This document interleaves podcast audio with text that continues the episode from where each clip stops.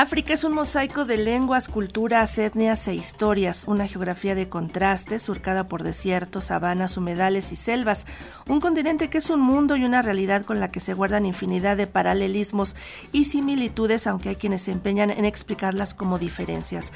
África es sobre todo movimiento, movimiento que sirve como hilo conductor a los 21 textos que conforman el libro África, radiografía de un continente, un compendio de entrevistas, crónicas, reportajes, ensayos y diarios de viaje africanos escritos por Diego Gómez Pickering durante los últimos 15 años.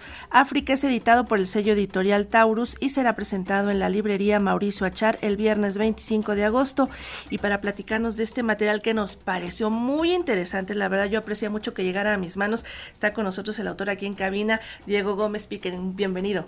Muy buenos días, Sandra. Encantado de, de, visitar Radio Educación y de compartir con todos los radioescuchas de este noticiero mañanero que habla de cultura y habla de vínculos con otras geografías, de este libro que le tengo tanto cariño sobre un espacio geográfico al que también le tengo mucho cariño, que es África. Es un espacio grandísimo, a veces decimos África como si se tratara de solo un país, son 54 países. 53 de ellos han sido visitados por usted, Diego. Ya los conoce todos y conoce justamente eh, su realidad social, política, cultural. Eh, el servicio diplomático lo ha llevado a viajar por muchas partes, pero también su interés personal, supongo, por el por África. ¿Dónde nace ese interés? ¿De dónde nace ese amor por África? No lo sé, Sandra, esa pregunta es, es, muy común, yo me la he hecho muchas veces, pero lo que es cierto es que desde muy temprana edad tuve una afinidad eh, innata por todo lo que tenía que ver con ese continente.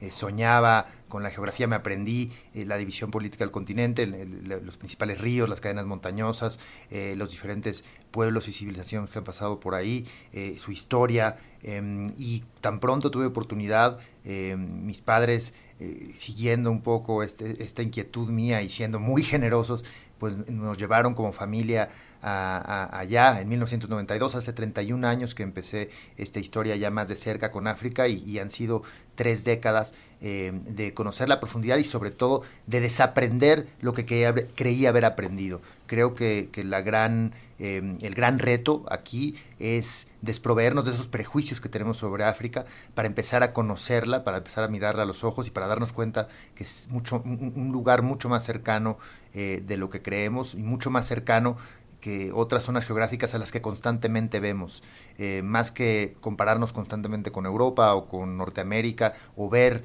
eh, a los Estados Unidos eh, como modelo para todo, tendríamos que mirar más hacia el este, hacia el sur, eh, por supuesto América Latina, pero sobre todo África, porque son dos, incluso dos continentes que durante la Pangea estaban unidos. Ahí vemos el Golfo de Guinea y vemos el noroeste de Brasil, que embonan perfectamente. Son parte de nuestro ADN y debemos de dejar de, de negar la negritud que corre por nuestra sangre. Y creo que una muy buena manera de hacerlo es empezar a documentarnos más y a leer Em, sobre el continente, a escuchar música, em, a conocer su literatura. Y este libro que presentamos el viernes es una propuesta, es una invitación a todos los mexicanos a cerrar los ojos y a ver dentro de sí em, lo, lo, que tenemos de africanos y empezar a conocer un poco más sobre este fascinante mosaico de países y de culturas. Es que durante mucho tiempo también los mexicanos, mexicanos hemos, de, por una parte, ignorado y después negado esta tercera raíz que nos nutre, que nutre nuestra idiosincrasia y nuestra esencia. Y también eso quizá nos ha impedido voltear a ver al continente, porque lo platicábamos antes de entrar a la entrevista, parece que estuviéramos ciegos para ver la mitad del mundo. Es un continente muy grande con muchísimas naciones y lo que sucede allí es muy importante. Hay guerras, hay movimientos políticos, hay movimiento, hay migraciones, pero no lo vemos, no aparecen las noticias, no aparecen los periódicos, en la literatura poco, parece que quisiéramos desconocer eso de forma fortuita. ¿Por qué sucede eso? Yo creo, Sandra, que desafortunadamente en México en particular, pero en América Latina en general, em, eh, este desdén, de cierta manera, eh, esta eh, este desinterés por lo africano es un desinterés heredado eh, y un desinterés que hemos internalizado. ¿Qué es lo que sucede? Al leer sobre África lo hacemos de rebote y hacemos sobre todo lectura de traducciones de autores, de periodistas, de académicos europeos, eh, norteamericanos. Son textos que originalmente se han escrito en inglés, en francés, en, alemán, y, son textos y, documentos que documentan, perdón, la realidad africana desde una visión eurocentrista, es una visión, permítemelo decirlo así, imperialista, extractivista, que ve a África como un ser menor, como una región eh, que nunca va a ser igual, eh, una región a la que no le podemos hablar de tú, una región a la que tenemos que ayudar y salvar. Y nosotros, eh, para nuestro propio Em, un error eh, y disparar, una manera de dispararnos en el pie, hemos internalizado esta visión y vemos a África como algo em, ajeno, como algo em, que no es parte de nuestra propia realidad, algo que eh, un continente de segunda clase, si quieres verlo así. Y esto es un error, es un crasísimo error, porque porque si acaso nosotros como latinoamericanos tendríamos que ver a África justo con un espejo de por medio. Eh, la realidad africana es un reflejo de la realidad latinoamericana y viceversa. Y debemos desproveernos de esta visión que de manera inconsciente quizá internalizamos, una visión, eh, de nuevo, yo creo, imperialista y eurocentrista, y generar nuestra propia visión, una visión propia de los latinoamericanos, una visión propia de los mexicanos, en el que África está justo sentado al lado mío y es un continente y una región y un conjunto de países al que puedo ver a la cara, al que puedo mirar a los ojos, nunca eh, para abajo, un continente de nuestras mismas condiciones. Yo creo que este desdén Em, de tantos años se debe sobre todo a esas causas que ya datan de décadas en las que África se le ha clasificado como un continente de, segunda categoría.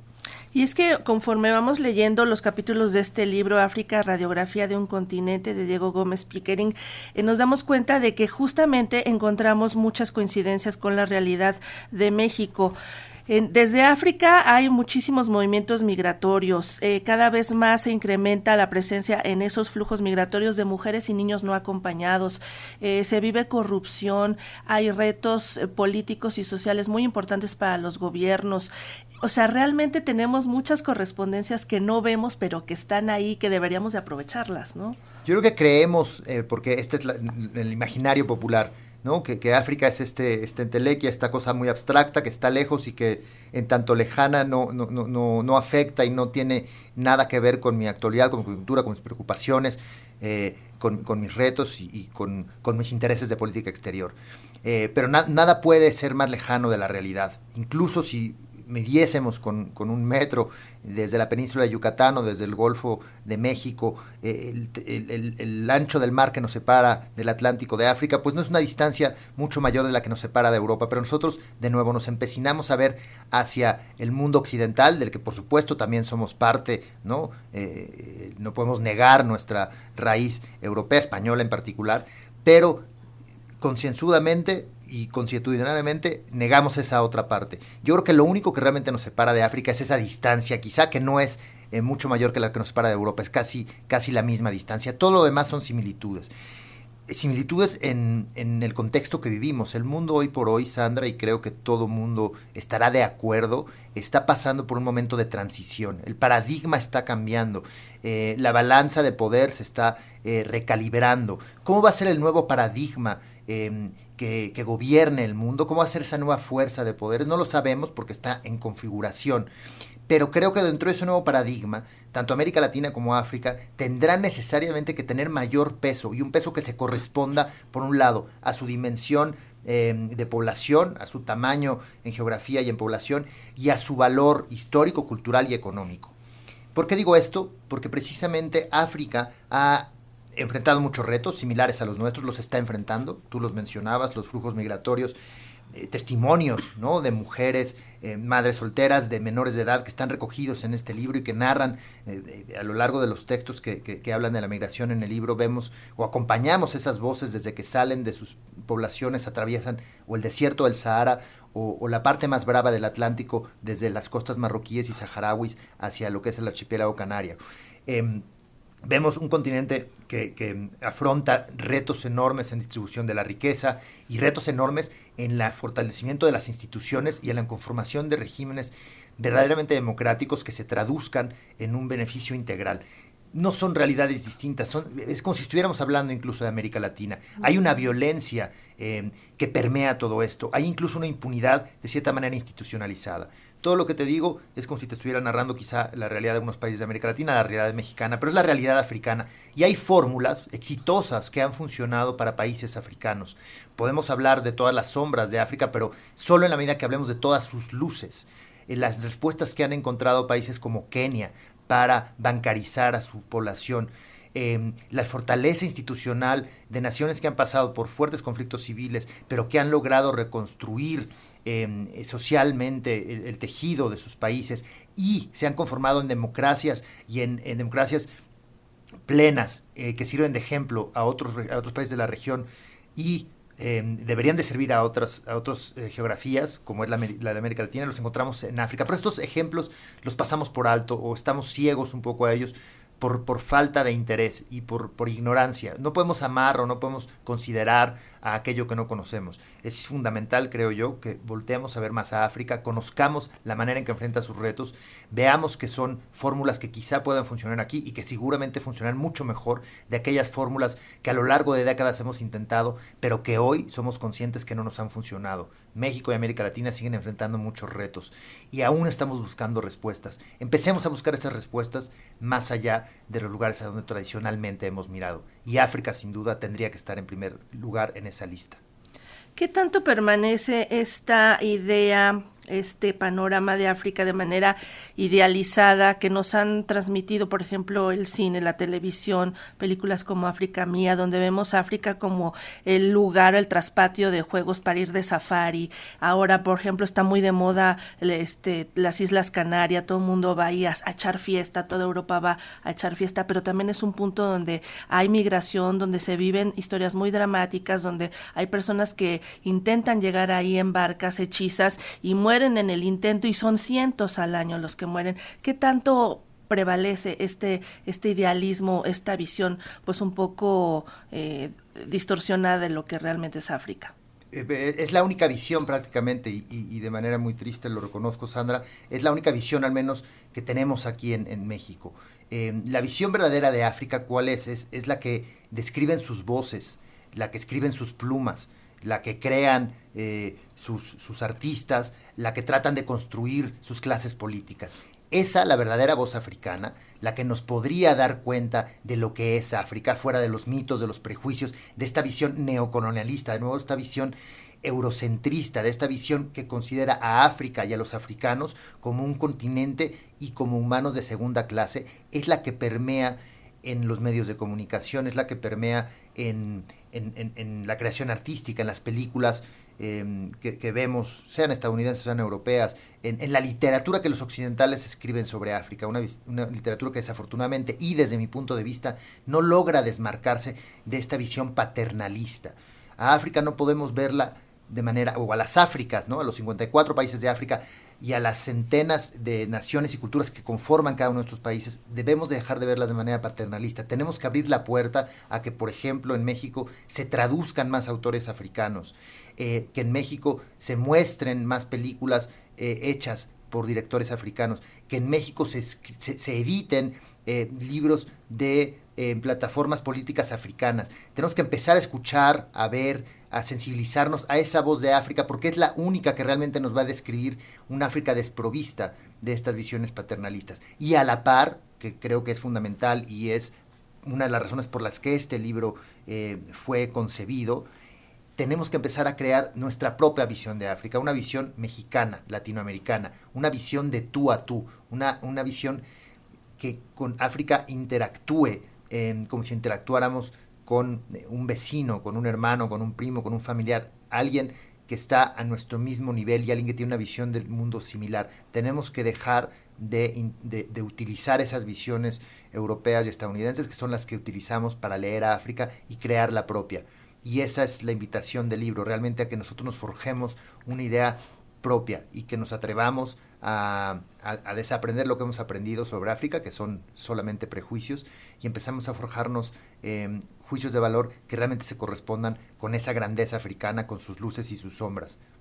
Y también trascender esta visión que se tiene de África como el lugar de donde se pueden extraer cosas que no son de nosotros y tomarlas como si fueran de nosotros. Y en el pasado fue eh, los diamantes, el petróleo, el marfil.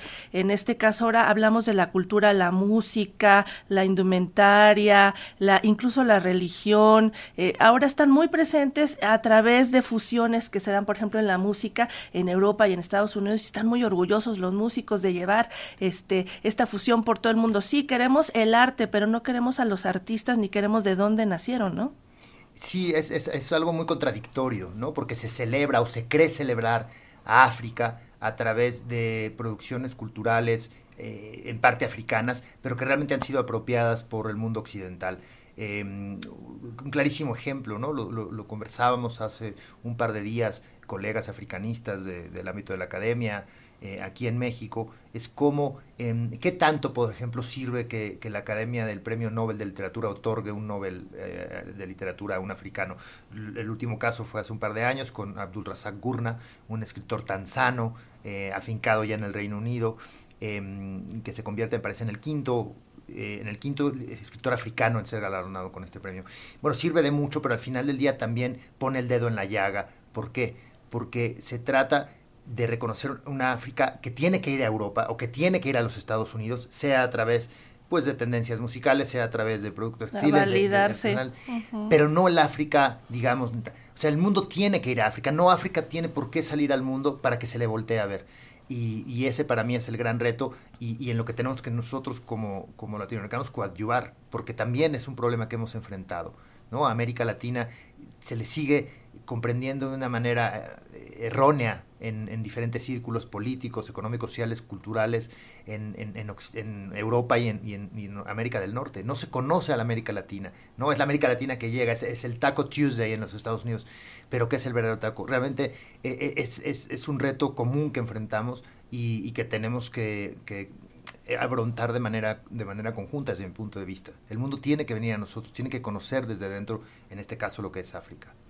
Pues todas estas reflexiones les vendrán a la mente cuando lean África, radiografía de un continente de Diego Gómez Pickering. De verdad los invitamos a que lean este libro, que además es sencillo, es muy, muy breve, pero además nos, nos eh, regala a muchos capítulos que están pues publicados anteriormente en lugares como Proceso, como Letras Libres, en varias publicaciones pues de prestigio y ahora están reunidos en este libro publicado por Taurus y los invitamos a que vayan a la presentación el próximo viernes 25 de agosto a las 19 horas allá en la librería Mauricio Achar en Miguel Ángel de Quevedo 121 en la colonia Chimalistac. Diego Gómez Pickering, muchísimas gracias por venir hasta acá y por platicarnos de este trabajo. Muchísimas gracias, espero saludarlos a todos el viernes y platicar más de África. Claro que sí, pues muchísimas gracias y continuamos.